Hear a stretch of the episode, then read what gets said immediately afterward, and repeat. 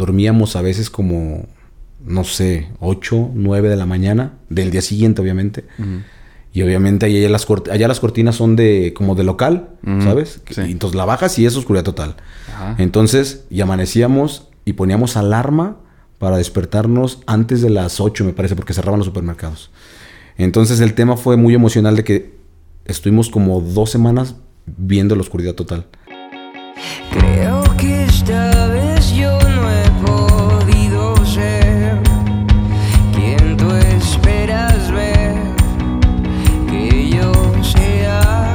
Hola, ¿qué tal? Bienvenidos a un nuevo episodio de Pequeñas Diferencias. El día de hoy tengo un invitado muy especial, un buen amigo que conozco hace mucho tiempo. Él es director técnico este, ahorita nos va a platicar más sobre él, pero él es un ejemplo de que si quieres perseguir tus sueños, nunca te rindas. Fernando García, ¿cómo estás? Muchas gracias, mi amigo Palillo, Alex. Muchísimas gracias. Sabes que ya tenemos un ratito por ahí tratando de, empatar un poco los tiempos. Digo, cuando desde que llegue un poco para acá, ¿no? Pero se te agradece y pues, ahora sí que estoy aquí a tu disposición para platicar un buen rato. Ah, muchas gracias. Sí, por decirme palillo. Para que bueno, ya todo el mundo sabrá, ¿no? Pues, bueno, la gente que te conocemos más cercanamente sabrá el porqué. Es que antes estaba flaquito. Antes, antes, ya, un poquito. Pero vamos retomando la forma, todos estamos en la misma, creo yo. Palillo con aceituna, dice Rubén. No, bueno, sí, yo nunca lo escuché, jamás, jamás. Pues eh, aquí estamos listos para lo que se te ofrezca. No, muchas gracias, Fer. No, pues bueno, la verdad te invité porque pues, salió desde cuando te quería invitar desde que estabas en España. Porque, bueno, Fernando es director técnico, como lo mencioné. Ahorita platicamos más de esa carrera, por si a alguien le interesa. Claro. Pues que sí existe la carrera. Y él se fue, pues hizo algo muy padre, que se fue a España a estudiar una maestría. Un máster, sí, sí. Con el Real Madrid. Con la Escuela Universitaria del Real Madrid, sí, es correcto. Ah, me gustaría que platicaras cómo fue que contactaste o cómo estuvo ese procedimiento. Eh, el proceso ya tenía yo literal unos 4 o 5 años previos, o sea, atrás. La había visto una vez en internet, estaba buscando, no te creas, miento, yo creo que mucho más tiempo, porque era un par de años después de haberme titulado del, del ENDIT. Y pues empecé a curiosear por cursos, diplomados, cosas que, que, potenciaron un poco el tema del conocimiento del fútbol. Y pues navegando en internet de repente, pues claro, obviamente el Real Madrid es una marca, pues, tú la conoces mundial. Y de, verdad no recuerdo cómo, pero me salió. Me salió el, logo de la, de la Escuela Universitaria del Real Madrid. Pues, automáticamente dije Madrid, le pico, ya está. Empecé a, a, leer y ahí lo vi por primera vez.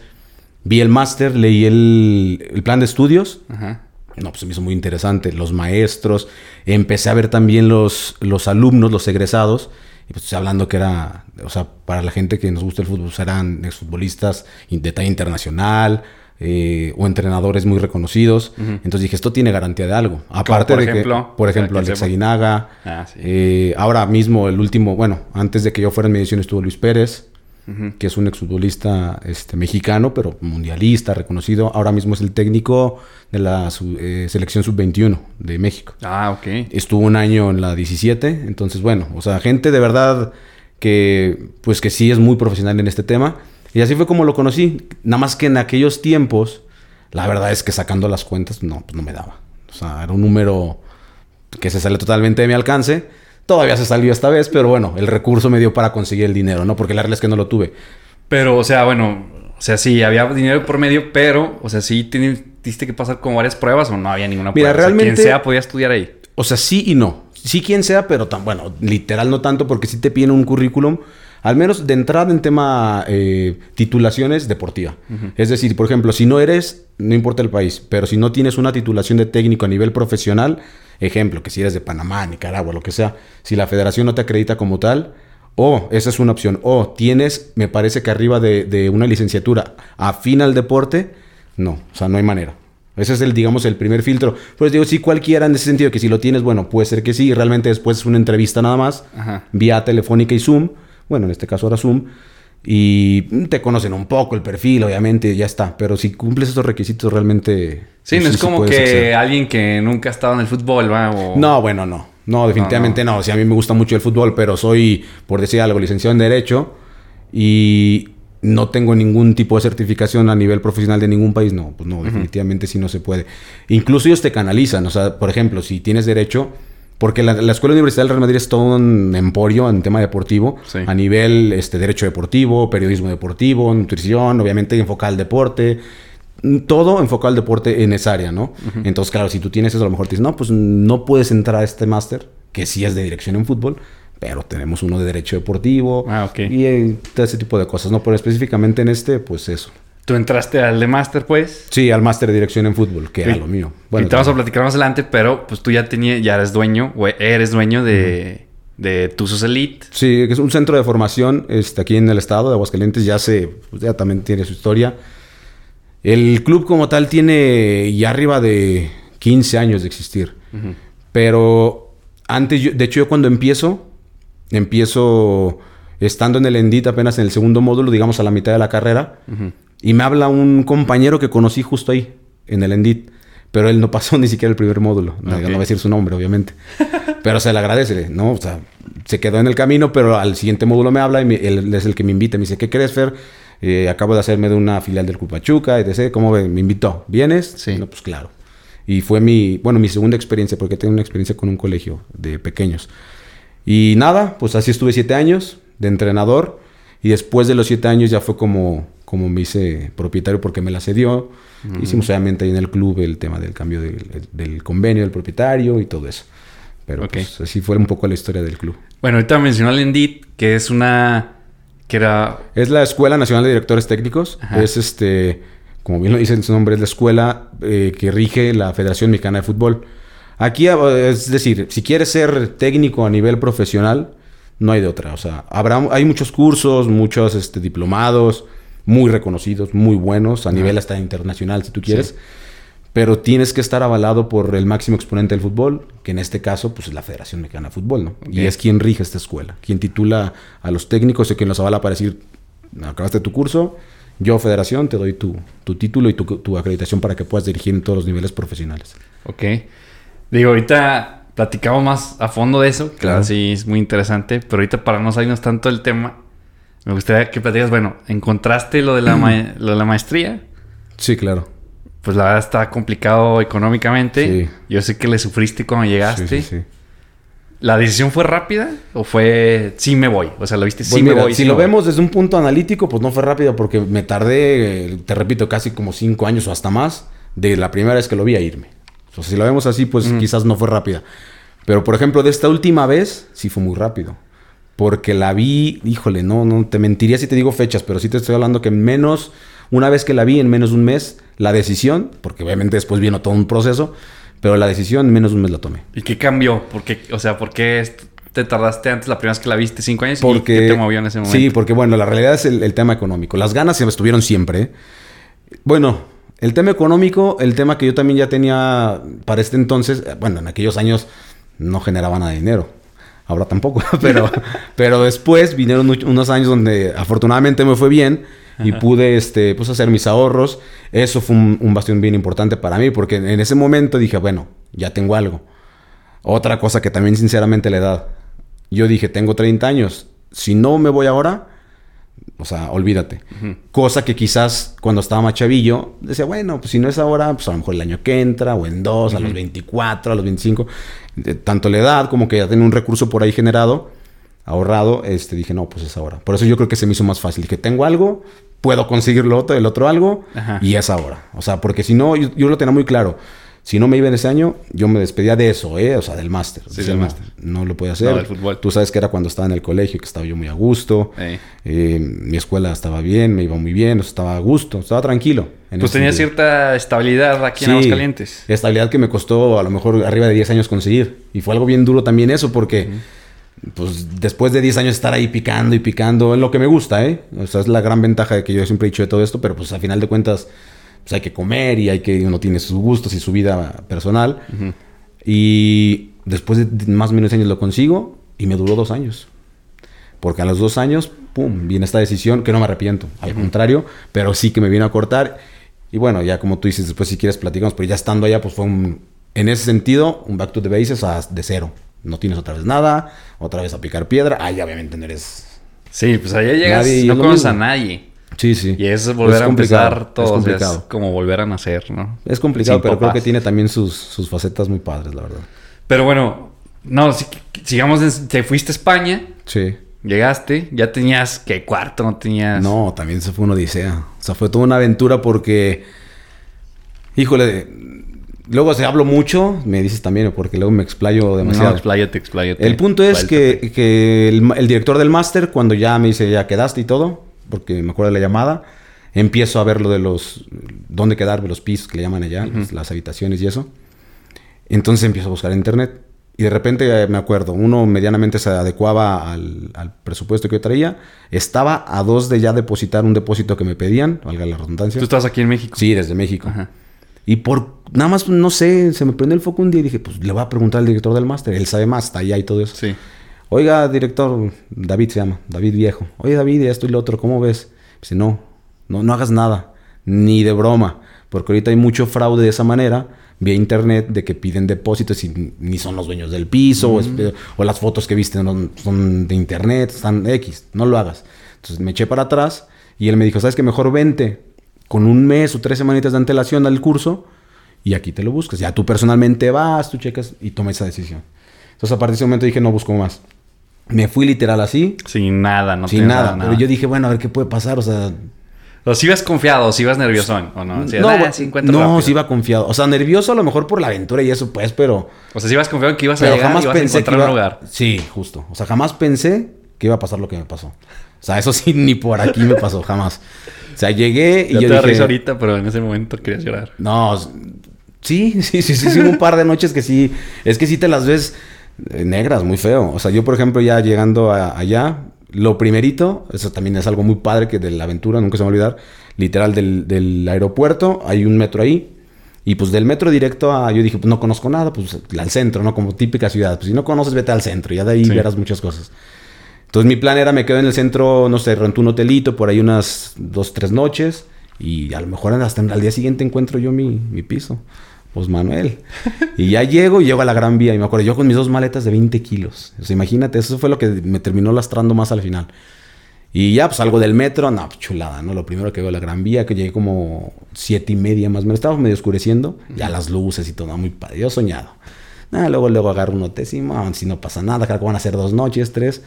Y realmente la primera noche, pues no, no, no la sufrí nada, ¿no? A partir de O sea, ahí, encontraste hotel la primera noche. la primera sí. Pero a partir de ahí vino el martirio. Pero, o sea, ¿no había más noches ahí? ¿O no te dijeron que había una no, noche? eh, sí, es que ahí, fue eso lo- es lo que yo no sabía, una de las tantas cosas que yo no sabía. Yo me fui en septiembre. Eh. Yo no sabía que la temporada alta, pues ignorancia también, si tú quieres, ¿no? Sí. Yo en mi vida siempre tuve como que la idea de que la- en todos lados la temporada alta era, no sé, verano. Sí. Y para mí el verano se acaba en agosto. A lo mejor estoy mal, pero para mí el verano se acaba en Sí, sí, agosto. sí. Entonces yo dije, no, seguro septiembre, pues ya, a la baja, pues no. Entonces llego a ese hotel, yo quería alquilar las dos, tres noches. Y dicen, no, nada más hoy, pero mañana tiene que ir. Y dije, ¿cómo? No, pues si es que no hay. O sea, hay para ahorita porque, no sé, un huésped se fue, qué sé yo. Pero mañana y pasado y pasado está lleno. Dije, bueno, pues ya está, mañana voy a otro hotel, ni que sea el único. Y al día siguiente fue donde empezó la odisea. Porque ya ahí sí, pues ya tuve que salir, obviamente. Y, y empecé a buscar. Y ahí sí, hotel, no, hotel, no, hostal, no, no, no, no, internet, no. Dije, ahí te empieza a preocupar. Ahí sí es donde va a dormir. Sí. Entonces, pues para hacerte la historia larga, sí fueron casi 22 días. Obviamente te vas, te adaptas sin querer, con sufrimiento, lo que quieras, pero te adaptas un poco y agarras una mecánica. Yo agarré una mecánica ahí de cómo pasar el día a día. Yo lo que hacía, ya después, ya cuando entendí la movida, para empezar, dejé las maletas con una chica que le mando saludos a Sofía. Se acaba de casar, por cierto. Saludos, felicidades. Que me, me- me ayudó bastante. En ese momento, a veces, de que te guardan una maleta, híjole. Sí, porque traía las dos. O las dos, que eran de 20, es una ayuda del tamaño del mundo. Sí. Y le agarré la mecánica. Lo que hacía era, todos los días, este, yo sacaba citas por internet para ver pisos. No sé, 8, 10, 12, 2. Sacaba dos horas. Digo, porque no conocía Madrid, tenía que moverme. Y ya las, no sé, la última hora en la tarde ya lo dedicaba a buscar dónde iba a dormir ese día. Ujú. Porque te tardabas horas. Entonces, conocí a una chica belga que me dio un muy buen tip que yo no sabía. Todo se aprende. Que a partir de las 12 en Booking... Ay, perdón, si se puede, ¿verdad? Sí, sí, sí. Sí, bueno. Sí, pues, chica. Eh, en Booking, si te metías a las 12 era cuando soltaban todas las reservas. Sí. Las que no iban ahí, las cancelaciones. Y desde ahí, ay, oh, sorpresa, me quitó mucho apuro. Claro, ya, ya tarde, me metí a las 12, conseguía una, eso sí, donde fuera, ¿eh? Hostales. Sí, sí, hotel nunca. Ahí sí te un tema económico. Y así fue. Sí, no, así fue como lo logré hacer. Y en la noche, ya cuando conseguía donde dormir, en la noche estaba yo con el teléfono. Me dormía como a las 4 de la mañana.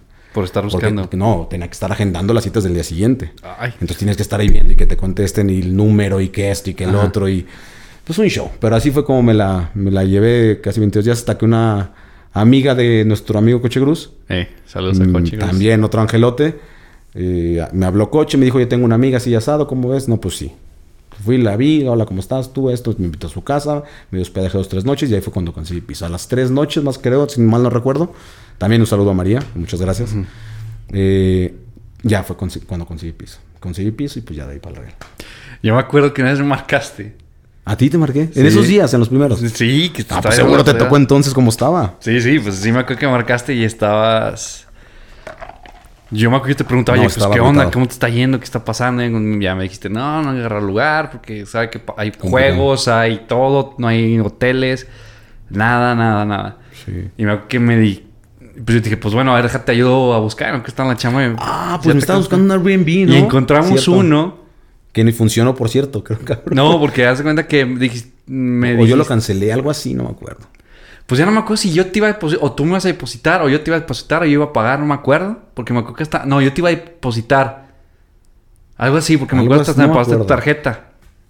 Yo te dije, a ver, nomás deja que me conteste. Pero como que mm, no sé si a veces también la gente allá como que le da cosa que seas mexicano, no sé, o. O Pues porque, ¿sabes? Como que se sentía así como. Ese, o sea, en algunas personas, sí. yo y realmente total, no, no se pudo hacer esa vez, me acuerdo. Sí, eso sí me acuerdo. Fíjate, creo que lo Eh, dices. sí, sí. Bueno, tú, Alex, para quien no sepa, tiene un poder que se acuerda de cosas. que nadie se acuerda. O sea, en un grupo de amigos, todos nos acordamos de lo mismo. las siempre. Pero él o las inventa y como es el único que le. Pues sí, se las creemos. Pero no, no sé. Sí tienes una memoria muy especial y muy Eh. fotográfica. Pero sí, ahora que lo dices, sí me acuerdo. Lo que sí no recuerdo realmente es qué pasó. O sea, por qué no fue. Pero sí me acuerdo que me estabas ayudando a buscar. Sí, eh, sí, no me acuerdo bien, pero sí me acuerdo que no se pudo hacer. Por, por tema este, como que el chavo me acuerdo que sí llega a platicar con el O chavo. pedían pero más, me, no me, creo, me mandó, ¿no? o sea, me mandó la fregada, o sea, me dejó de contestar. Es que sí había un tema ahí en esa época muy delicada en cuanto al fraude. Sí. E incluso también yo creo que para los mismos renteros, ¿no? De que Sí, también. Lo que también es una realidad por lo cual yo me di cuenta que sí batallé porque vi, de hecho en mi, bueno, mi, eh, voy a decir una tontería. Este, en- tenía un guardado eh, registrado los pisos que, que visité Ajá. y un problema que también existía el fraude de la gente y la neta tristemente latinos, mucho latino. Ah. Eso me enteré con la viva experiencia que por eso se hicieron así los dueños, los españoles. Antes el latino abusó mucho de la confianza en el sentido de que sí, me meto, ¿cuánto? Sí, yo me quedo aquí, órale, tengo el dinero. Y a lo mejor estaban dos, tres meses y se iban Ajá. sin pagar. Entonces sí era muy, muy, te pedían muchísimas referencias, mucho, era muy complicado. Sí. Te vean como latino y dicen, no, es que a mí, o sea, sí te, te creo que eres buen chavo y todo, pero ¿y yo cómo me aseguro, sabes? Sí. No tienes a nadie, a un familiar aquí español, no tienes una nómina española, tú te vas mañana y yo qué hago. O sea, me destrozas Sí. mi piso. Y sí, sí, es una realidad. Yo creo que también era eso lo que complicó mucho el tema de, de poder Sí, que alquilar un piso. consigas un- Sí.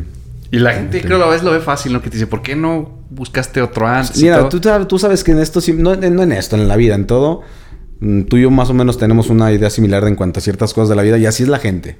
O sea, la gente siempre te va a decir, ay, no, pues yo hubiera hecho, ¿por qué bien menso? ¿Por qué no hiciste eso? ¿Y por Sí, qué no? sí. ¿Y por qué no rentaste tal? ¿Y por qué no? Y hay unos casilleros que te puedes guardar ahí tus maletas y... Y sí, o sea, quizás, obviamente hay mucha gente mucho mayor, mucho más experta, perdón, que uno en temas de viajes y todo eso y sabrá muchas cosas. Yo nunca he ido a Europa, por ejemplo, y obviamente no conocía. No, y menos a la forma en que Entonces, te fuiste, no ibas de vacaciones. Claro, y aparte de esa forma quizás, y sí, o sea, quizás pudo haber hecho, no, no quizás, seguro, seguro había mil opciones, mil soluciones. Pero yo quizás entre mi eh, falta de experiencia, mi ignorancia, lo que tú quieras, y en ese momento lo que me tocó vivir a mí, pues era eso, era lo que yo tenía, era lo que me daba, mi cerebrito si tú quieres, y bueno, pues ya estaba, había que rascarse con eso. Y obviamente confiabas en las personas que, bueno, tienes como que Sí, contacto claro. allá, que te dicen, oye, no, porque hay trances, oye, Sí. vete, haz esto, esto. Y... Que también es otra, otra cosa. eh. Otra cosa que te das cuenta. Allá te das cuenta que la neta. A ver, no que fuera con contactos ni mucho menos, pero es que allá está solo de verdad. Incluso por ahí algún contactillo de un amigo, de un amigo de un amigo, o un primo, de- ya sabes, dice que te pueden ayudar. Y no los juzgo, pero la realidad es que no, ¿eh? O sea, o pocos, como los que he mencionado, que eran los que quizás menos esperaba, quizás esperaba más apoyo, ayuda, hasta para la maleta, si tú quieres, de otras personas que Sí. pues no se puede y lo entiendo. Pero hasta que lo vives te das cuenta que pues quizás no es mala fe, pero pues no se puede siempre, ¿no? Y te la Sí, tienes claro. que buscar. No hay más. ¿Cuántos días duraste así, dices? ¿22? Como 22 días. 22 días. ¿Cuál No, fue el día más duro, te acuerdas? No, no, no, cheque, tuve que dormir en el aeropuerto. O sea, sí estuvo... Acá de Pero, Will Smith. fíjate el- que- Cerrando la puerta con el pie. en la- Que la neta no... O sea, bueno, sí más o menos. Fíjate que la neta no tanto en el tema sentimental de, ay, pobre, no. No, pero no porque cuando me tocó esa noche ya tenía este mecanismo que te digo. Ya estaba adecuado. Entonces ya fue más... Ahí fue más coraje por, el- por la hueva, la neta. Por el cansancio, porque tuve que ir hasta el aeropuerto. Ya la madrugada que puta, no encontré, pues... O sea, te fuiste... O sea, como el coraje, no tanto de que, ay, qué, qué triste situación, nah, no, porque ya estaba en esta mecánica cuando ya te digo que ya sabía qué hacer y Ay, que no. ching, ya me vine hasta Si acá. eso me ha tocado los primeros días, yo creo que sí chillo ahí duro, ¿eh? Sí. Yo creo que sí. Sí, lo bueno que ya sabías que ibas a Ya le sabía, entonces dije, bueno, mañana, ahorita llego al aeropuerto y ya hasta me pongo a sacar pisos y mañana mi mecánica de día, ¿sabes? Sí, sí, entonces eso fue lo, lo mejor. Lo peor que me pasó fue un hostal. Horrible un hostal. De esos que te digo que de 12 de la noche, bueno, pues no puedas decir. Hasta Tetuán, una zona ahí medio fellita. Ajá.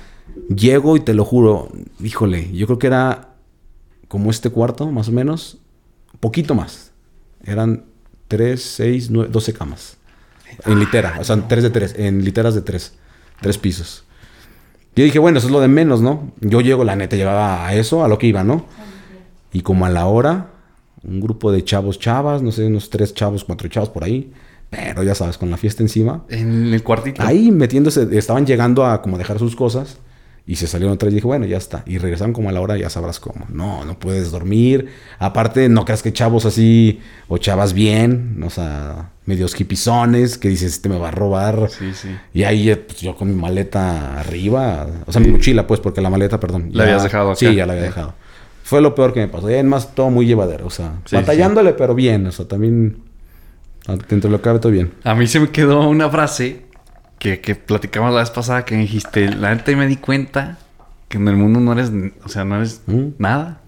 Es que mira, ya la neta, es lo que te decía. Yo creo que, a ver, obviamente la gente que te quiere y que te estima, tu familia y tus amigos, pues están al pendiente, ¿no? Eso es obvio. Y también sí lo están, lo estuvieron siempre.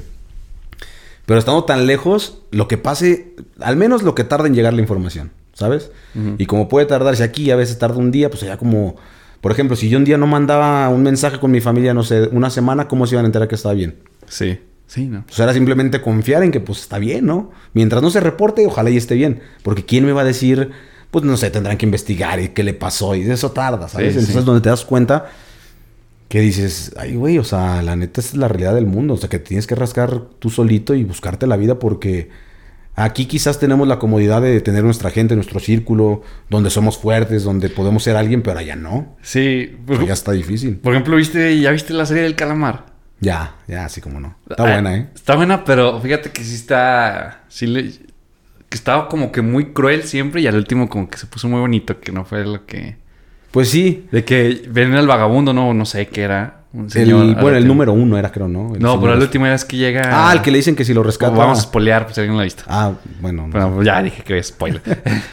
Entonces al último llega una persona y bueno, ya ves que está el viejito ahí diciéndole, Sí, sí. no, pues te he puesto tanta lana que nadie va a ver por ese, por esa persona Claro. que está Y el ahí, que era un vato dice vagabundo. que sí.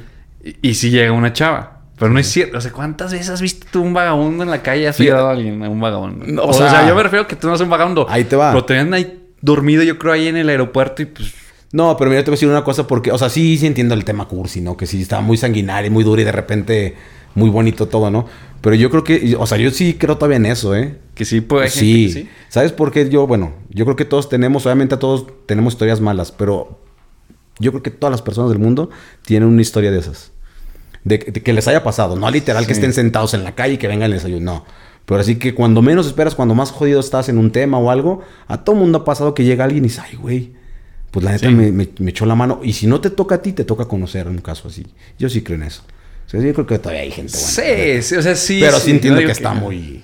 O sea, sí hay gente, o sea, sí me refiero que sí pasa de que, chi, me está yendo mal y alguien, sí, cuando menos te lo espera, alguien llegó y te ayudó. Sí, no sí, sé, sí. hasta en el carro, ¿no? Se te descompuso ahí en la carretera solo y pura chiripa llegó alguien y te Exacto, quiso ayudar. Y dices, de "Ah, caray. Sí, va. Pero realmente, pues, pues en otro país, tú solo, o sea, ¿quién va a llegar y, oye, tienes hambre? Así me explico. Bueno, o sea, en mi caso, bueno, no literal así, pero sí, no, también tuve mis cosas buenas. Se parece que es una tragedia esto. Sí, ¿eh? no, no, obviamente. No. No, pues obviamente el, No, el tuve- objetivo del viaje era algo súper chido. No, y que tuve también esas experiencias, no literal de que, que te comes, pero sí de conocer gente muy valiosa también, ¿eh? Y que te echan la mano. Eh, es más, no vayamos lejos, la persona que me rentó el piso, y mira que después terminamos muy mal, ¿eh? porque ya la conocí después. O sea, cómo era la señora. Pero, la, o sea, de entrada, si me lo rentó fue por un tema de confianza y de- de- así como tú dices, de apoyo. Literal, ¿sabes qué, qué pequeño es el mundo? La No. El hermano de esta señora era maestro de la UA de aquí. Ah, sí. Y eso fue como un clic porque cuando me dijo, ah, que eres mexicano, que sí, ¿de dónde? De Aguascalientes. ¿Cómo que de Aguascalientes? Es que mi hermano, ¿y sabe qué? Eh, fue maestro de la Universidad Autónoma. Árale. Y ahí como que sintió un... Y me Ya, dijo, confianza. Porque me dijo la verdad. y Me dijo, mira, yo no tengo... Lo mismo que todos, lo que te dije. Yo no tengo donde agarrarme de... O sea, de nada seguro tuyo, nada. No tienes ni una nómina, nada aquí. Pero me- y me lo dijo así, ¿eh? Pero me diste buena... No, me- no me dijo espina, porque te mentiría. Una palabra de allá. Me, buena... No sé, no voy a inventar. Pero me dio a entender eso. Y te lo voy a rentar. Y hoy tenía un- una pareja que lo iba a ver después de ti. Ya les voy a hablar que ni vengan. Dije, ay, caray. Sí, pues son cosas Yo me acuerdo que mágicas. sí, así le hablé a mi mamá. Le dije, oye, ¿qué crees? Porque sabía, estaba enterada de la situación. ¿Qué crees que pasó esto y esto? Y me dijo, ¿cómo crees que su hermano? Sí, eso me Sí, dijo. sí, sí, sí. Y era escritora, es una escritora. Los María Cartolano es famosilla, pero medio especial. Ya después la conocí. No, pero se le agradece. En No, su momento no me sacó sí, una sí, puro sí, hijo sí, de- no, o sea, No sé qué hubiera pasado, ¿eh? Cosas mágicas que pasan Sí, en el sí, mundo, sí. o sea, ¿cómo Yo te por eso pasó digo que yo sí creo en eso todavía, ¿eh? Sí, no, bueno, sí. Pero sí está medio raro. No, No, te, o que- sea, no- no. no te quería este, contradecir, pero... O sea, lo que No, me a ver, pero entiendo sí tu idea. Sí O entiendo sea, tu idea de la, de la serie. A todos ¿eh? nos ha pasado, o sea, a mí tan extremo nunca me, me la he vivido así. eh, de irme a un lugar solo, pero sí me ha pasado cosas. En, digo, una tontería de que se me quedó el carro en media carretera y llegó ahí y me ayudó. Ándale. O sea, ah, caray, o sea, yo solo y alguien llega y te ayuda. Sí, claro. Pero ni siquiera se lo pedí, o sea, llegó alguien, ay, ¿qué onda, amigo? ¿Te ayudo? Ah, sí. Y sin saber ni siquiera nada, se Sí, para o sea, sí, o sea, cosas así sencillas. Digo, no me pasó algo tan increíble como lo tuyo que llegaste. No, tampoco está del otro No, mundo, pero pues este, es más, estás del otro lado del Bueno, charco, sí. como dice Rubencito, un amigo. estás del otro lado del charco y, y, pues no manches, con, o sea, conocí a alguien de Aguascalientes.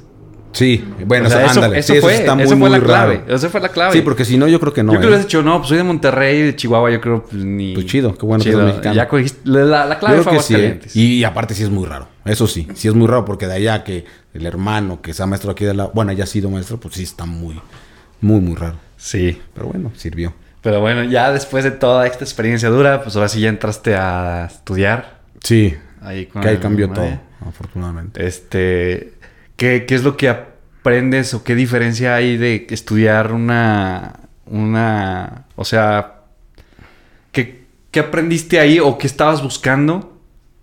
O sea, ¿qué diferencia hay de la maestría a la que te fuiste de allá Claro. al Real Madrid con lo que estudiaste aquí en Lendid? Mira, eh, para empezar, digamos que el Endit es un contenido 100%, digo, de varias áreas, ¿eh? Área pedagógica, área metodológica, área médica, área deportivamente, pero todo como enfocada al, al fútbol en el tema del entrenamiento, del desarrollo del, del entrenador como tal.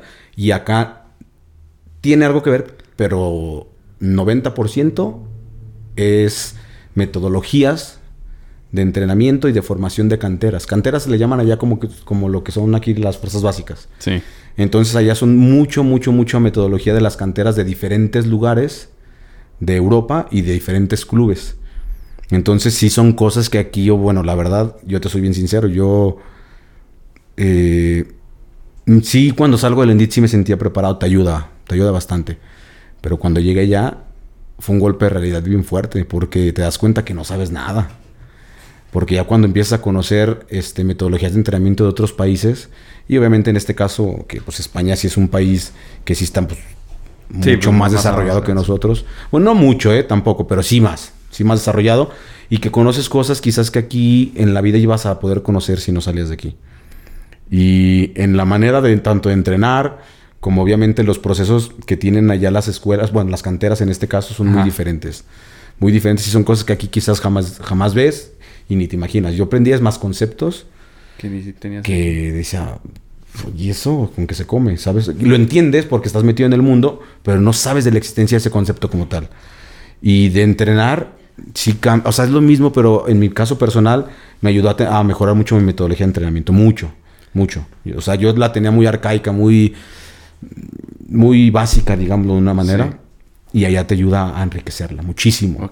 Muchísimo. Y esos plus que te da el estar en el máster, bueno, lo que aprendes, no es el estar, lo que aprendes son cosas que aquí quizás, no, no quizás, seguro no ves. Seguro no, no. Eso no te hace mejor ni, ni peor, simplemente te enriquece un poco más. Sí, claro. Digo, pues al final es una ma- maestría, ¿va? Ahora, cual- directores técnicos, eh, de lo que tú sabes, un director técnico ya de una primera división, o sea, ¿tú que has sido futbolista o no? A ver, perdón, no te entendí. Un director técnico de una selección, ya una primera división, no sé, hablando de pues, Chivas. Ah, que si tiene que haber jugado fútbol. Sí o no. O sea, bueno, no, abajo juega, pues yo creo que jugó. Sí, a nivel profesional, A nivel ya profesional, que haya salido en equipo. Mira, yo, eh, tal cual la pregunta concreta, no.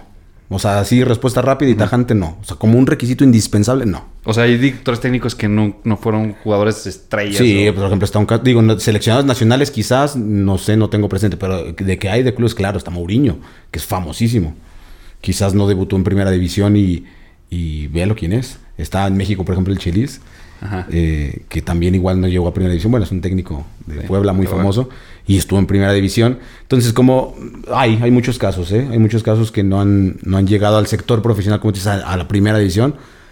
Y no creo que sea un requisito. Sí. Pero sí creo que ayuda. O sea, es que el hecho, yo por ejemplo, que no jugué.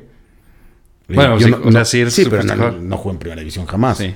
Y yo no voy a tener, o sea, por mucho que me prepare, sí, o sea, yo soy convencido que jamás voy a tener esa vivencia para transmitir que sí tuvo un jugador, no nomás que jugó, porque va a haber jugado por jugado, pues sí, no, me da igual. Sí. Pero sí quizás un jugador que te jugó una final, que te fue eh, mundialista, no, pues, imagínate lo que te puede transmitir en tema de vivencia, de experiencia. Sí.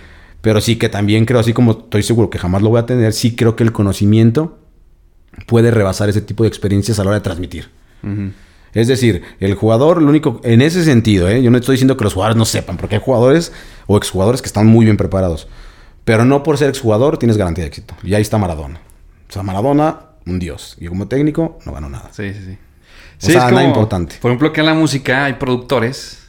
Este, lo que no sé por los productores es como que el director técnico de la banda justo. cuando está grabando un disco. Y hay productores que realmente ni... O sea, ni tuvieron Por ejemplo, bandas así pero pros te lo o pregunto a ti. ahí una... Ni saben ni ¿Tú crees que un productor puede ser bueno sin nunca haber tocado un instrumento? Sí, de hecho sí conozco unos. Y, por ejemplo, yo siento que es Ah, diferente bueno, bueno, porque no. cómo sienten la música Pero si no, nunca la... Perdón, bueno, sí. O sea, basicón, pues. O sea, mínimo... Conocimos un productor en Monterrey que grabó un artista que me gusta mucho que se llama Charlie Roth. Y ahorita Charlie Roth ya está firmado por Universal y, y todo eso. Claro. Y ese productor, él me dice que lo único que sabe tocar y más o menos la guitarra. Y es una máquina. Y es Pero imagino que está muy producir. estudiadísimo entonces. Sí, fregón, es de Estados Unidos. Y... Sí, es que es lo que te digo. O sea, yo sí que creo. Ahora, imagínate, si este chavo o este productor, siendo quien es, tan exitoso, si le metes el plus de que fuera un virtuoso de la guitarra o del piano, pues Sí. yo creo que sí se potencia. Eso es lo que yo sí que creo que pasa con Sí, los futbolistas que llegaron a jugar. Pues el que lo haya vivido ahí, el que haya tenido esa experiencia, pues sí ayuda, por supuesto. Sí. Pero no es la garantía de éxito. Es como dicen, hay que, para poder mandar a que aprender a trapear. Justo. Sí. Sí, sí, yo creo mucho Sí, también ¿no? en eso. Entonces, sí, sí te ayuda. Pero sí, sí ayuda. Sí ayuda bastante, Sí. pero no creo que sea un requisito así indispensable. ¿no? Bueno, ahora estando allá, tú con todas clases te tocó la mala suerte que llegó el cochino COVID y te encerraste y todas las clases fueron ya virtual. Bueno, Fíjate que tuve la suerte que sí lo terminé virtual, pero lo terminé ya a la recta final.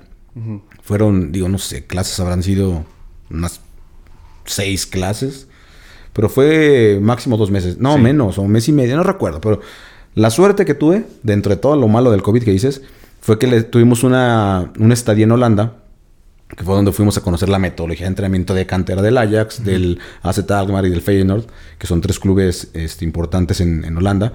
Y afortunadamente eso nos tocó en enero. Porque Ah, si se hubiera pasado dos meses, allá nos encerraron en marzo, dos meses más, adiós viaje. Y tuvimos la suerte, bueno, fuimos, nos, nos- bueno, conocimos obviamente la metodología de, de esos clubes y ya regresando fue cuando como al mes empezaron a cancelar las universidades y que esto. Pero bueno, lo bueno que nos tocó. Pero sí es muy feo terminar así, ¿eh? Sí, pues sí. Muy pero feo. luego ya sí los encerraron duro, ¿no? Porque No, aquí no, duro. aquí no. O sea, si era que, que en su casa, pero ya sí dices que salías y te Allá- multaban, ¿no? Sí, allá fueron dos meses de encierro total. O sea, total. Y total es total. Lo único que podía salir era para comprar alimentos. Y digo, yo salía y de pronto, te lo juro, ¿eh? Yo a veces una vez le marqué a mi mamá porque no me lo creía. Te hice una videollamada. Claro, o sea, si, si te ve un policía que vas así, pues a lo mejor te dicen, pues métase rápido, ¿no? Entonces me acuerdo que me lo puse en una camisa justo aquí y con así y empecé a hablar. Mira, es que estaba muerto. No había un carro. No había una, creo que me topé como dos personas caminando, o sea, que, y que iban a lo mismo que yo. En los supermercados había desabasto. O sea, yo me sentía, te lo juro, no, no, a decir en Venezuela, no por nada contra los venezolanos, no, pero así con un desabasto enorme. Y yo decía, ay, caray, ¿qué, onda con esto, no? Estando aquí, según esto, primer mundo. Y claro, una crisis, pero ¿por qué va a llegar a estos niveles, no? Fue muy impactante, la verdad fue muy impactante. Fueron dos meses así. Y luego, pues, o sea, la soledad está difícil. Sí, cómo no. ¿Y cómo, cómo te sentías con, o sea, ya encerrado ahí con el COVID? Solo? Mira, eh, Estuve en, ese piso donde te digo, es que, bueno, el primer año la pasé en el piso que te comento, un que era un... ¿Un cuarto de hotel? Haz de cuenta, eh. justo, haz de cuenta un cuartito de hotel. Pero se supone que era un depa. Pero le llaman estudios allá. Y estuve ahí compartiendo con un, bueno, un compañero de aquí de la escuela, es un entrenador mío. Este, bueno, no mío, de la escuela es un compañero entrenador. Y estaba él estudiando su nivel 1 de entrenador ahí en Madrid. Entonces estábamos los dos en ese cuartito. Y sí fue bien complicado. Saludos, Johnny. Él sabrá por qué. Este, no, lo normal. O sea, no, obviamente, imagínate 24-7 durante dos meses en un espacio como imagínense un cuarto, un hotel. A cualquiera vuelve loco. Y pues sí, te da ansiedad. Eh, no, te da todo. Aparte, lo malo fue que tuvimos, digo tuvimos porque estamos ahí los dos, y el estar encerrado, obviamente, lo que buscabas era tener un vínculo con la gente de acá para entretenerte, porque no tenías nada más que hacer. Sí. Entonces tú sabes que los horarios están muy desfasados. la mañana de aquí, la noche, en la madrugada, entonces se cruzaba todo. Entonces, ¿qué pasaba? Pues por estar platicando aquí con los amigos, ya sí te tocó videollamada. Sí, sí, me tocó videollamada. Y te esperabas, bueno, nosotros dormíamos a veces como, no sé, 8, 9 de la mañana, del día siguiente, obviamente. Y obviamente allá las, allá las cortinas son de como de local, ¿sabes? entonces la bajas y es oscuridad total. Entonces, y amanecíamos y poníamos alarma para despertarnos antes de las 8, me parece, porque cerraban los supermercados. Entonces el tema fue muy emocional de que estuvimos como dos semanas viendo la oscuridad total. En el cuarto porque era de noche. Y en el día porque bajábamos porque era para dormir. Entonces amanecías y ya era de noche. Y en el día para volver, y así como un buen tiempo. Y era muy complicado. Entonces eso te empieza a trastornar la cabeza y eso y muchas cosas, ¿no? Y pues, estás ahí jodido y no puedes hacer nada ni quieres hacer ejercicio. Te...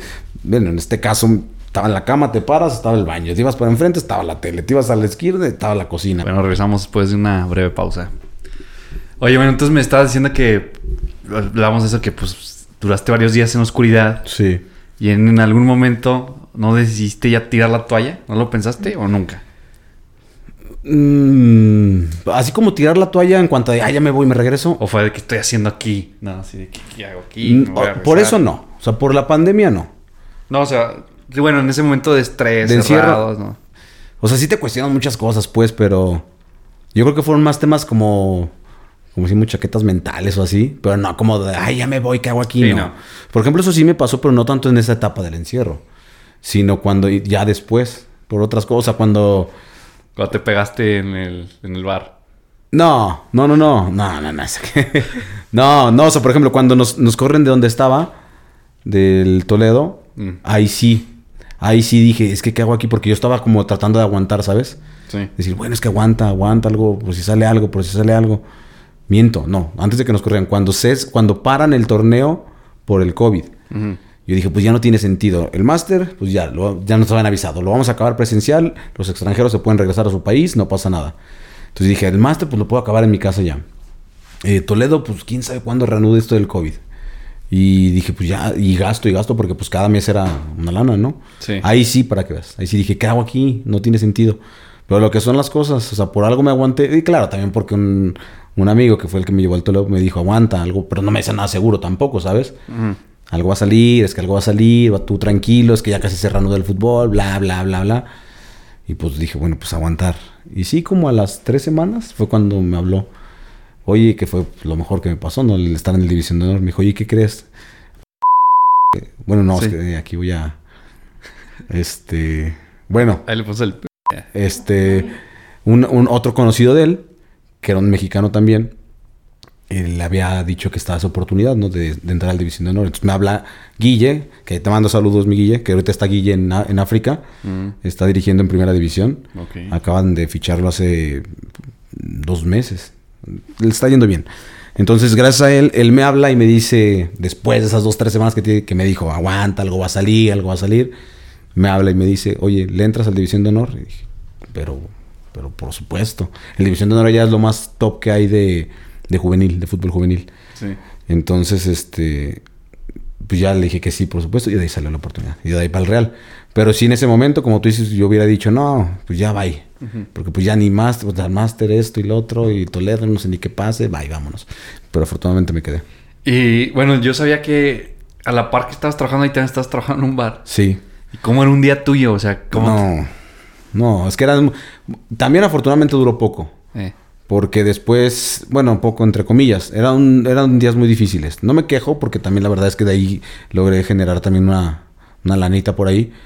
Era, era bien pagado para lo que yo necesitaba ya, pero eran días pesadísimos de levantarme quizás, para empezar antes de levantarme, terminar una jornada del bar, como por, por muy temprano que fuera, digamos un día malo, que tienes que cerrar porque ya no hay gente, eh, cerrábamos a las 2.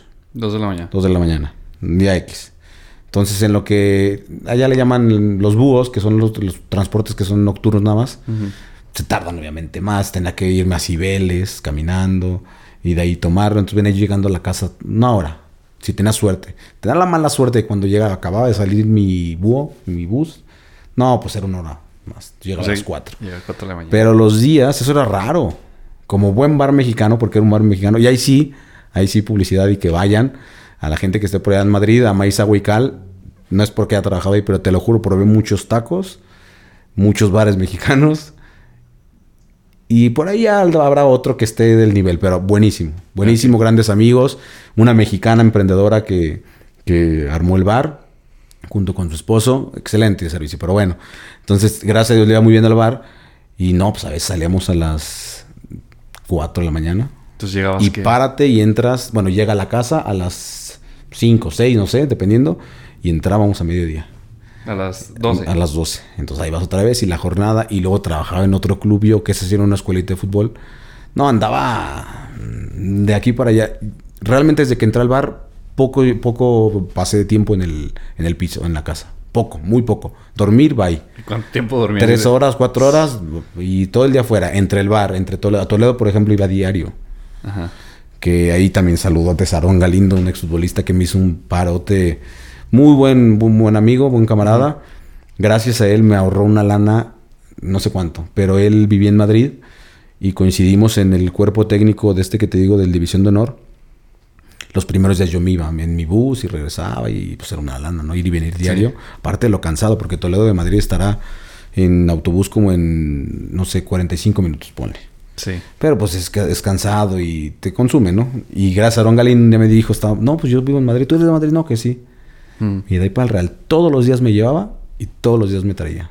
Entonces, no, pues se, se portó muy bien.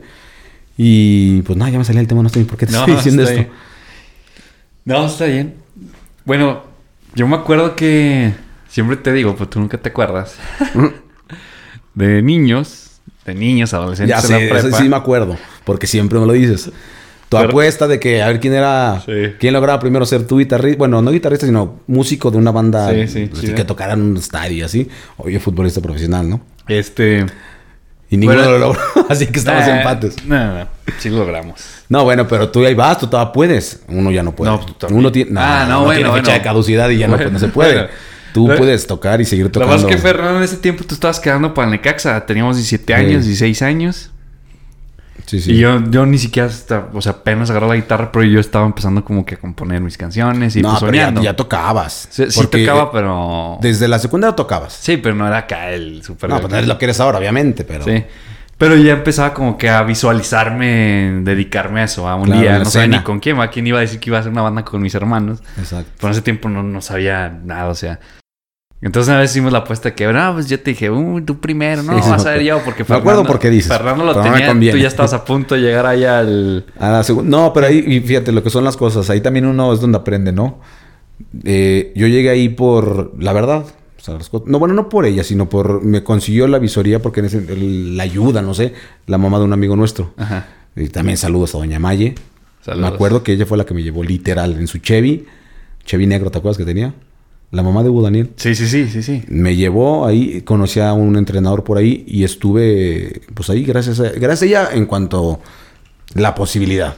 Ok. Pero también la, la realidad es ahí te das cuenta donde dices, las cosas son así. Ok. Estuve ahí entrenando con la segunda división. En ese entonces era muy diferente ahora, la estructura del fútbol. Ok. En ese entonces existía una cosa que se llamaba, bueno, la tercera división, juvenil, así se llamaba juvenil, había uno de reservas y segunda división. Y me acuerdo perfecto después de como un mes. Claro, yo soñado, ¿te acuerdas cómo estaba? pues, de hecho, ni ibas al colegio, ya- Iba al ya colegio, había, también ah, había conseguido. Ponle que sí, pero había conseguido un permiso de- del director porque fui a hablar con él. Sí. Y, ah, pues Héctor de Sabre, el hermano Héctor también. Puro saludo aquí, ¿eh? Saludos. Y él fue el que me dijo, este, pues mira, tú date hasta me dio un plazo, no me acuerdo, no me acuerdo, mentiría. Te doy tanto tiempo que no pase nada. A partir de este tiempo, no sé, dos meses, tres, no lo sé. A partir de Sí, tres, decides. Yo te doy este tiempo para que, fal para que faltes. Iba, llegaba tarde, llegaba como mediodía porque los entrenamientos eran en la mañana. Sí, sí me acuerdo. Y llegaba a las dos últimas orillas por ahí. Y me acuerdo perfecto cuando me cepillaron. Me cepillaron de la manera más... Que en ese momento, claro, tú justificas todo, ¿no?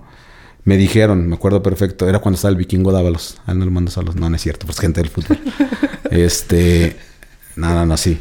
Y me dijo la típica, no, es que mira, tú, ya me dijo la señora, conozco tu caso, tú estudias y síguete preparando, mira, mejor vete a estudiar y acabando la prepa, te vienes para acá. Sí, claro, que si hubiera sido una San eminencia. Manuel, claro, exacto. claro. Esta fue la manera más útil de decir, no diste el ancho.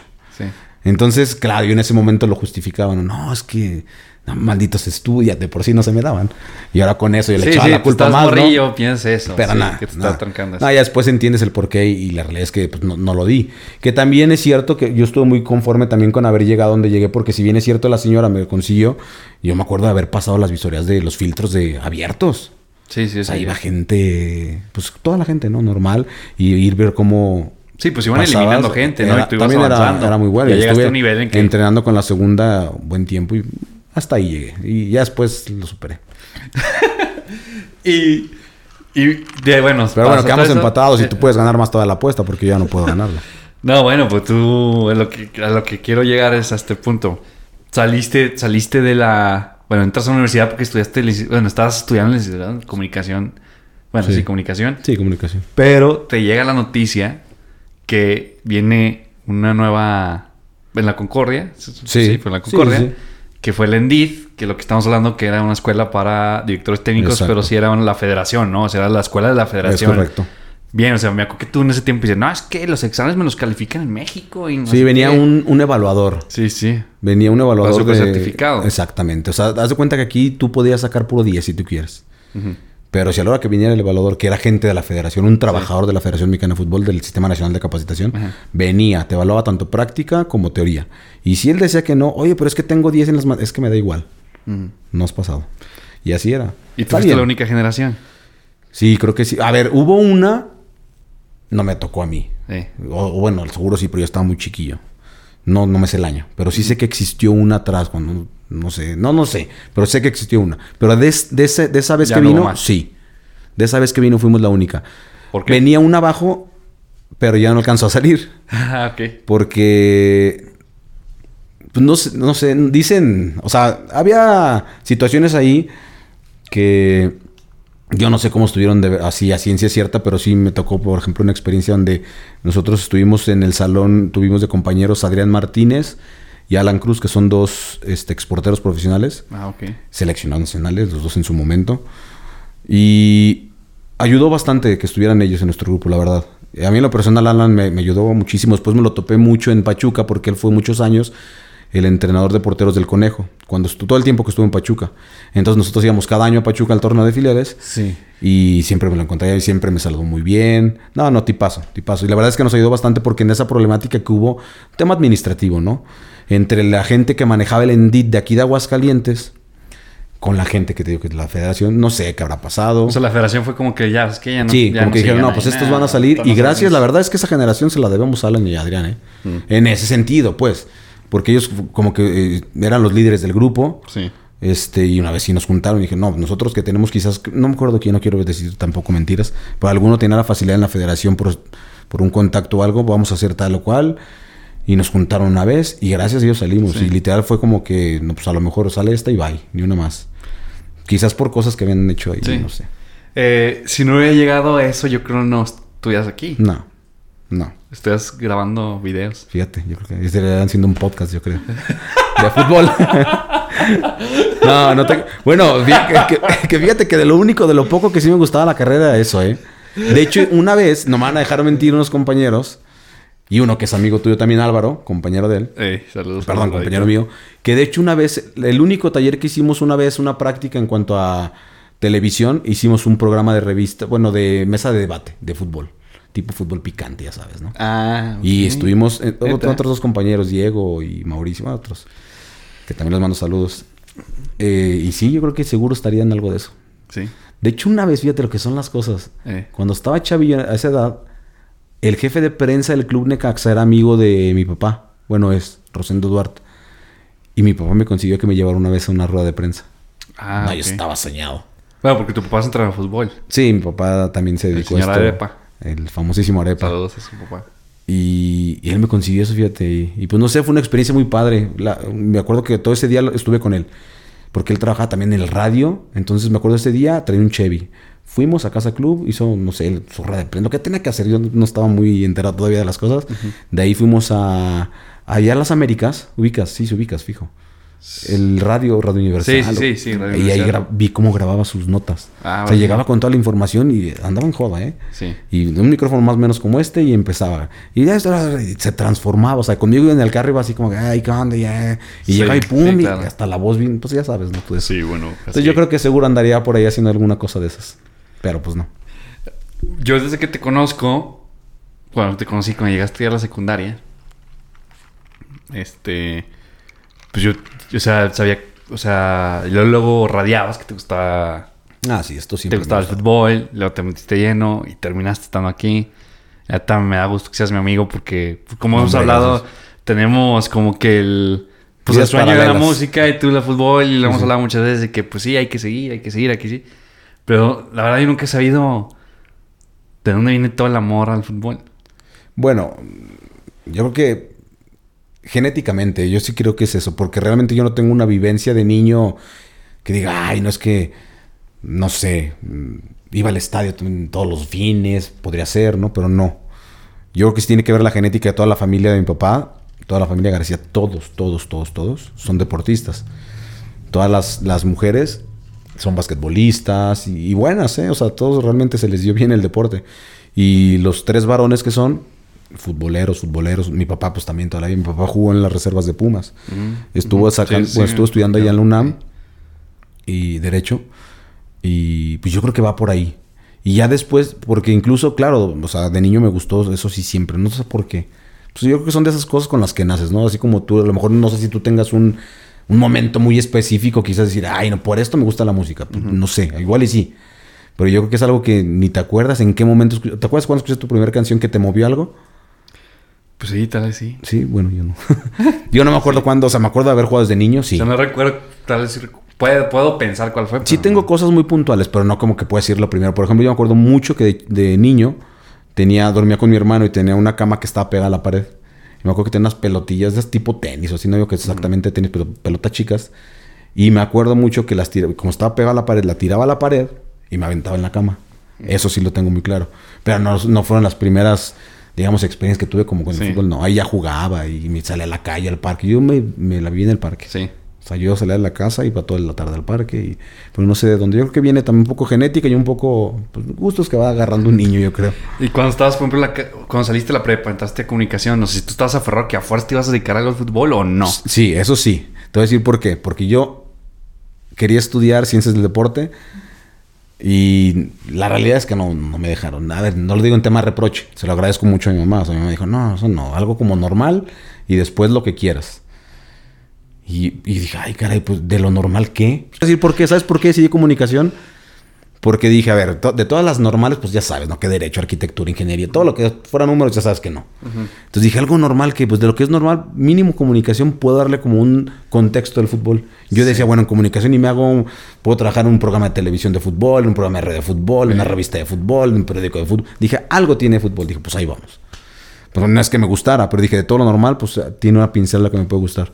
Y lo que son las cosas, fíjate, ya después terminé y sí, literal, mi mamá me dijo, ya, pues ya. Y la Endit Luis y todo, y me apoyó muchísimo.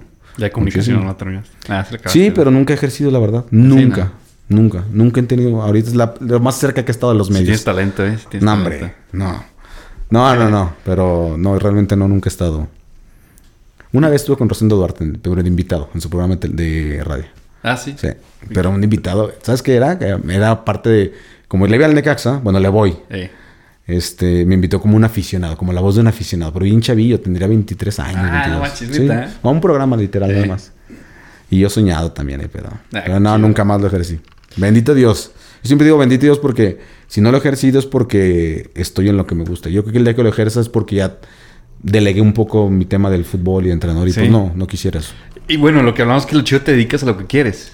O sea, tú te despiertas, desayunas, comes, cenas fútbol. O sea, Todos vives. días. Lo que te da de comer es fútbol. Lo poquito que me da ahorita sí. Y que estás tan dispuesto. O sea, ya sé que has, has hecho muchas cosas, has sacrificado muchas cosas. Sí. ¿Y tú sigues dispuesto a sacrificar más cosas por el fútbol? Que estás dispuesto. O sea, ¿qué? Pues mira, ahorita ¿Hasta dónde puedes, hasta dónde vas a llegar? No, no sé. Yo creo que con la vocación, yo lo lo he hablado contigo. Y yo creo que las personas que tienen vocación de algo, de lo que sea, Sí. pues yo creo que nunca se les quita, Alex. O sea, yo creo que la puedes pasar mal, la puedes pasar bien. Puedes incluso a lo mejor rendirte un rato o cambiar o dar un giro en tu vida para otra área. Pero la vocación no se te va a ir nunca, ¿eh? Sí, no. Y yo creo que también una prueba de, de- de eso, pues es como si te reviro la pregunta y te la hago a ti. O sea, ¿hasta dónde estás dispuesto que quizás tú agarraste otro rumbo laboral, pero la vocación ahí sigue donde estás haciendo? Sí, ahí la tengo. Y quizás la música, y si no es la música de otra manera, o sea, yo creo que eso no se quita. Entonces, el, el decirte así con punto y coma que estoy dispuesto, pues yo creo que a vivir el resto de mi vida de esto. ¿De qué forma? Eso sí no lo sé. Ojalá, y se busca que sea la mejor manera, ¿no? Pero como puedo, yo siempre le he dicho, yo voy a vivir del fútbol, sea con un bolillo y un agua, o sea con un caviar y un vino tinto, que ni como ni tomo ninguna de esas cosas, pero, o sea, de la- yo creo que eso nunca se va a quitar. Y espero. No, espero, sí. espero. Que va, pues salud por eso. Saludcita. Saludcita. No, pues ya este. Me platícales. Bueno, ¿cómo vas con lo de.? No sé si puedo platicar un poquito de lo de que te está Sí. llegando la oportunidad de, de, de Villa Hidalgo. Ah, sí, claro. Sí, sí. Digo, de una vez para que te hagas promoción aquí. Sí, mira, eh, también lo que son las cosas, esto yo como en la música y en la vida, la gente que te va conociendo, pues son contactillos que te van ayudando o son gente que te ayuda en una etapa de la vida, ¿no? Sí. Y así de la nada un día llegó un- una llamada de un exalumno, bueno, no, ahora es un alumno, pero es hermano de un exalumno más bien. Y literal me dijo, oiga, fíjese que no le interesaría llevar a la escuela para vida, algo así, ya está. Dije, no, pues sí, pero o sea, ¿cómo no? Y ya me platicó un poco. Resulta que el cuñado de ellos eh, es este. Bueno, lo acaban de hacer en esta nueva administración directora del deporte, en, en ese municipio. Y pues el- la, la- la idea del municipio era llevar una escuela. Y pues claro que el- mis exalumnos, bueno, mi exalumno y mi alumno vigente, pues dijeron, oiga, pues tú sos. Él nos conocía porque cuando jugábamos en la tercera, nosotros tuvimos cinco años tercera, eh, Premier, iban a ver al chavo este que era mi exalumno, Ajá. el cuñado. Entonces ya nos conocí un poco. Ya, pues me habló, me buscó, me, me, platicó un poco cómo estaba la propuesta y pues, le dije que claro, o sea, que yo con mucho gusto. Y justo acabamos de empezar ayer. Ayer fue una clase muestra, y digamos que hoy arrancó como tal. Sí. Tenemos muy poco, la verdad, muy poco de arrancado, pero bueno, o sea, ja- ojalá y, y, y salgan cosas buenas. La verdad es que es un, un municipio donde hay talento, hay, hay mucho niño, mucho joven que, que juegan. ¿Qué juegan edades son? Eh, de todas, bueno, no de todas, desde 5 años de edad hasta 18 años. Ok. Entonces, pues esperemos Es a como ver la selección ahí del municipio. No, o sea, la escuela está abierta al mercado global. Digamos que al municipio, el que quiera ir. Sí, entonces para O los que quieren ir a. Quien guste ir, que sea gente de Vidalgo, con mucho gusto. Y estamos los días lunes y jueves Eh, en la unidad deportiva que cabe mencionar que son instalaciones, tienen dos campos, bueno, empastados, porque realmente tienen tres, eh, pero dos empastados y, y mis respetos para las instalaciones que tienen, eh, dignas de, de envidiarse eh, en nuestro municipio, Sí. Aguascalientes, eh, la verdad. Que no sé si te viste un meme, ya ves que en el grupo de que tenemos, que le echan mucha carreta a, a Hugo, de que los, sí sabes, ¿no? De la, subieron una imagen de unas porterías de aquí de un campo feo de tierra. Ajá. Y que dijeron que ahora se han arreglado nada más porque podaron la hierba mal. Eh, Ahí sí, dices, sí, sí. ¿Cómo es posible que aquí en Aguascalientes bueno, ya me estoy metiendo en otros temas, ¿verdad? Pero que No, sí, sí, que no tengan quizás esa, esa infraestructura o tengamos. Como la que Cuando tienen hay allá. un recurso, en teoría quiero pensar, yo no sé, pero pues, quiero pensar que una capital pues tiene mucho mayor recurso, ¿no? No, pues a todo dar. O sea, estás... Hay un supercampo. Sí, está muy bien las eh, instalaciones. dices de primer nivel. Y esperemos que poco a poco crezca. Y pues que los entrene un máster por el Real Madrid, pues... No, hombre, pues Si gracias. yo tuviera 17 años y me gustara el fútbol, me iba. No, hombre, pues muchas gracias. Ojalá, ojalá, ojalá mucha gente piense como tú. Vamos. Fer, ya para terminar, este... Un consejo, algo que le puedes decir a un... Si nos está viendo por ahí un chavillo, o alguien que tiene miedo de perseguir sus sueños, igual algo que te ha funcionado, algo que tú quisieras decirle a la gente. Mira, no sé, yo más que un consejo, porque la verdad es que no me considero nadie para, para dar un consejo, pero pues lo único de lo que quizás yo he hecho durante mi vida en tema de, de, de esto del fútbol y todo, pues yo creo que a final de cuentas, yo nomás creo que hay que ser congruente. O sea, congruente en lo que haces, en lo que dices, con lo que buscas ser, ¿no? O sea, si buscas ser tu ingeniero, doctor, médico, artista, lo que sea, está fenomenal. Pero hay que ser congruente con las ganas que le metes. No nada más decir, ay, sí, es que le echo muchas ganas y pues sí, pero ¿qué haces? Porque tristemente, por ejemplo, te voy a hacer una- una- un comentario que preguntan muchos niños o que muchos alumnos te dicen, oiga, es que es bien difícil llegar a profesional. Es bien, o es bien, o te preguntan o te lo aseveran. Y tú dices, a ver, yo si me preguntas a mí, y mira que no llegué, pero sé por qué no llegué. Yo no creo que sea difícil llegar. Que es difícil hacer lo que tienes que hacer para llegar. Eso es lo difícil. Porque no lo hace cualquiera. El- si lo hiciera cualquiera, llegarían todos. Sí, Pero ¿por todos. qué llegan dos? Porque los que llegan no tuvieron vida desde los quizás 8 años hasta los 19. Pero no tener vida es no tener vida. O sea, no, no, no conocen fiestas, no conocen novias quizás, no conocen amigos, no conocen... O sea, es... pa, pa, pa, eso es lo difícil. O sea, llegar no. Hacer Sí. lo que tengas que hacer para llegar, eso es lo difícil. Entonces yo creo que nada más... Consejo no, pero pues ser congruente con lo que uno quiera, ¿no? O sea, Ajá. si tú quieres eh, ser algo, pues lucha por ello, pero sé congruente y también hazlo de verdad. O sea, que el camino, que es lo difícil, lo hagas y lo asumas. Porque todo mundo queremos ser el top de todo, pero lo que representa es bien complicado. Sí. Y la realidad, a mí no me gustan los, ay, no, échale, vamos. O sea, sí está bien, ¿eh? Pero eh, hay que decir las cosas como son. Es difícil, todo es difícil, pero no llegarlo sin el camino. Sí, es como estos... Oye, pero te voy a avisar que para ser ese mejor médico vas a tener que entregar 10 años de tu vida a full y a ver, ¿te gusta? No, pues no, ya no me gustó. Ah, bueno, entonces no vas a hacer. ¿Te gusta? Pues adelante, date. Digo, y aquí Y ya entran... está. Y a, lo mejor así ni lo, ni lo logras, ¿eh? No es seguro. Sí, no, ándale, exacto. Lo No que iba. Por ejemplo, ya escrito está esto de Carlos Muñoz y todo ese tipo de... No sé si los has Ah. visto. De que, nada, sí puedes. Todo el mundo... No, o sea, lo Pero pues hay ciertos factores en la vida garantía. que no es garantía. O sea, tú puedes... Claro. O sea, es lo que la otra platicaba con mi cuñado. Que pues este, estás así... O sea... La misma persona puede echarle igual de ganas que la otra. Y puede... O sea, como dices, ¿no? No vivir, no comer, no tener vida. Claro. darle duro. Pero pues hay ciertos factores que posiblemente a una persona porque nació ahí le va a ayudar, ¿va? La otra Claro. no. Pero a lo que, a lo que vamos, pues, es que pues, no, no te agüites y pues encuentra No. el amor a lo que te gusta. No, No, y ¿sabes lo qué? hagas buscando como que por un fin. Exactamente. Y dentro de esa perspectiva, mínimo si hay una cosa que sí yo sí creo que es una garantía. No es garantía que llegues. Y na- nadie te puede decir, haz tal, suma, comete esto y vas a... No. Lo que sí puedes, mínimo yo creo que es garantía es estar seguro que estás más cerca. Eso fijo. O sea, vas a estar más cerca que si no haces nada.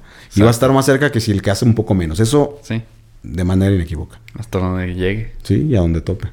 Pero sí, como tú dices, verlo de manera de- desinteresada. O sea, tienes que hacerlo primero porque te guste. Si no te gusta, puta, Sí, o no. sea, olvídate. O si estás buscando como que siempre un fin, pues material, ¿sí me? Sí, no, no, eso se da de manera recíproca. Eh, a perdón, frustrarte. eh, sí, por automático. Eh. Y como tú dices también, si tuviste la, la- la ventaja o la dicha de estar en un momento, como lo hemos hablado varias veces, en un momento adecuado o una circunstancia de vida que te favorece, bueno, pues aprovechala y ya está. Sí. Ni modo, o sea, hay gente a veces amaneces de un lado, amaneces del otro. Y yo creo que es eso, nada más. No, pues genial. Pues muchas gracias, Fer. No, hombre, Espero nada, que te hayas pasado bien. No, de lujo, ya sabes La que neta. sí, la neta sí. Qué bueno. Muy bien. Neta, me hubiera gustado platicar más temas, pero pues podemos hacer después otro. Cómo no, cuando gustes, ya sabes. Pues y muchas muchas gracias. gracias. por invitarme. ¿eh? No, gracias a ti, sabes que te admiro mucho, te Hombre, respeto. Sabes que es recíproco. Felicidades. Y no es cebollazo, Yo eh, que pero no, él yo sé sabe. que no, yo sé que no. Él sabe que sí, le que tengo no. un respeto por lo mismo, por lo mismo. Pues bueno, muchísimas gracias, Fer. No, hombre, a ti. Saludos Gracias, a la hasta luego. Y gracias a todos. Por favor, suscríbanse. Suscríbanse, compartan. Voy a dejar las redes sociales acá de Fer. Claro. También de tu escuela, de Tuzos y pues Claro, la- el nuevo proyecto que traes. Para Claro que le que interese fútbol y todo, pues se inscriba acá con él. Pues muchas gracias. Nos vemos en el siguiente episodio. Bye.